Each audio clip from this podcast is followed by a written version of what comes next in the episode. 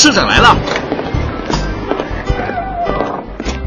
同学们，今天的社团活动是由我和学校心理社的王社长一起给大家讲讲交通事故处置中的心理学急救法。下面先请王社长来说一下吧。交通事故的急救呢，有两方面，一是医学急救，比如止血包扎、人工呼吸等；另一方面是心理学急救，它不仅能增强伤者的自信心，而且对伤者后续的治疗康复都有很大帮助。好，我们先了解一下情绪稳定法。顾名思义啊，就是安慰伤者，稳定他的情绪。大家想想，哪些话最能安慰伤者呢？我觉得可以跟伤者说，不要害怕，你伤的不严重。可以告诉他已经打了幺二零，救护车马上就到。大家说的都对，总之就是要安抚伤者惊恐的情绪。好，下面我来说减少刺激法。有的人看到出事了就喜欢看热闹，其实啊，这种时候围观对伤者也是一种伤害。是啊，那种好奇的眼光肯定会刺激到伤者的。对呀，还有的人喜欢指指点点的，最讨厌了。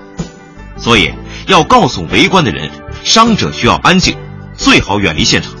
下面找两个同学帮我一起解释爱抚接触法。我来，我想试试。就你们吧。现在，男同学假装腿受伤了，女同学来帮他。哎呦，腿好疼啊！同学别害怕，你腿上只是一点小伤，一会儿救护车来了，我陪你到医院详细检查。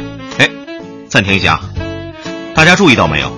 女同学先用情绪稳定法安慰伤者，然后用了爱抚接触法，就是她刚刚轻拍伤者肩膀的动作。别小看这些动作。轻拍肩膀、握手都能抚慰伤者，给他们力量。当然，可不能弄疼伤者。哎呀，男同学的演技不输专业演员啊！给你颁个最佳男主角奖。等我讲完最后一种方法再颁奖吧。最后一种是耐心倾听法，现场救护人员要耐心的听伤者讲话，跟伤者沟通时语气要柔和，可以问问他要不要联系亲人和朋友。不能表现出不耐烦，更不能对伤者的伤势表现出害怕的感觉。我就挺有耐心的，这个没问题。好了，下面大家分组练习，就像刚才两位同学那样，一会儿都来演示一下。国家应急广播提醒您：掌握心理学急救知识，为伤者提供心理帮助。